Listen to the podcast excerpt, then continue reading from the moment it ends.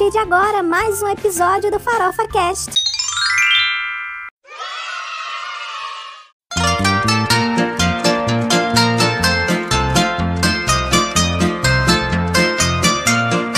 Oi, gente, tudo bom com vocês? Euzinha Luísa Gualberto, estou chegando na área e assim clima de Natal. Sim, a gente começa nesta semana a nossa série de Natal, o Natal do Farofa Cast, com muita curiosidade sobre a culinária desse período. Só lembrando que aqui no podcast vamos trazer aspectos, digamos assim, mais históricos e de curiosidades, e lá no Instagram do Farofa Cast vamos colocar a mão na massa e vamos ter muitas receitas. Por isso, se você não segue, segue, corre agora para seguir o nosso Instagram, que é o arroba farofa_cast, para não perder nada.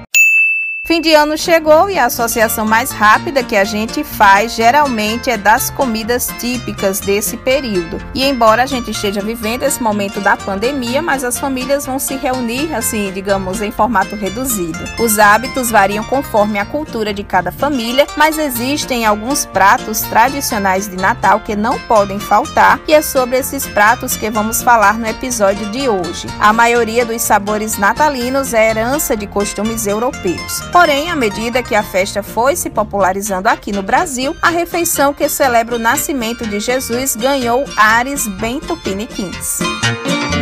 Acho que o primeiro prato que a gente lembra das confraternizações é a ave natalina, no caso o peru. A ave é natural da América do Norte. Os povos indígenas costumavam utilizá-la como prêmio quando as tribos dominavam novos territórios. Levado à Europa, o peru substituiu outras carnes utilizadas na cerimônia natalina, como ganso, pavão e até o cisne. Outra iguaria presente na ceia de Natal é a farofa. A farofa natalina pode ser frita na manteiga com frutas secas, nozes e amêndoas, por exemplo. O uso das oleaginosas também é herança europeia. No inverno do hemisfério norte, recorre-se a essas sementes de fácil armazenamento e alto valor calórico. Por aqui, há substitutos como a castanha do Pará e também castanha de caju. Outro dos pratos tradicionais de Natal no Brasil é o arroz. Costuma ser preparado com uvas passas, mas há variantes como arroz à grega. Inclusive, em relação às uvas passas, sei que é um divisor de opiniões. Há aqueles que gostam e os que detestam, mas falaremos sobre isso nos próximos episódios. O colorido desse arroz natalino fica por conta dos ingredientes sortidos: cenoura, ervilha,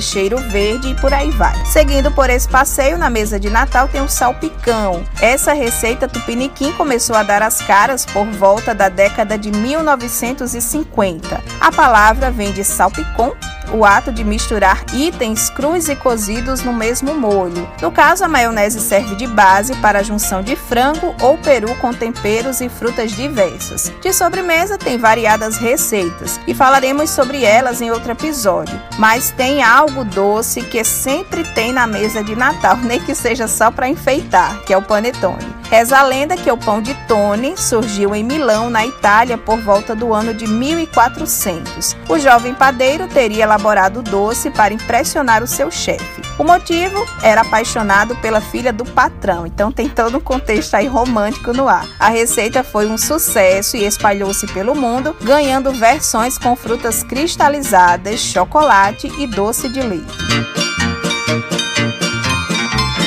Essas são as receitas base, mas em cada região desse nosso Brasil de meu Deus existem as próprias adaptações e pratos típicos. Agora eu quero saber que prato não pode faltar na sua mesa de Natal. Compartilha comigo lá no Instagram. Bom, gente, é isso por essa semana. Próxima terça vamos entrar mais a fundo nesses pratos típicos de Natal. E sábado que vem, a partir das seis da noite, vai ao ar nossa primeira receita de Natal lá no arroba farofa cast. Espero todo mundo por lá. Beijo e até o próximo episódio.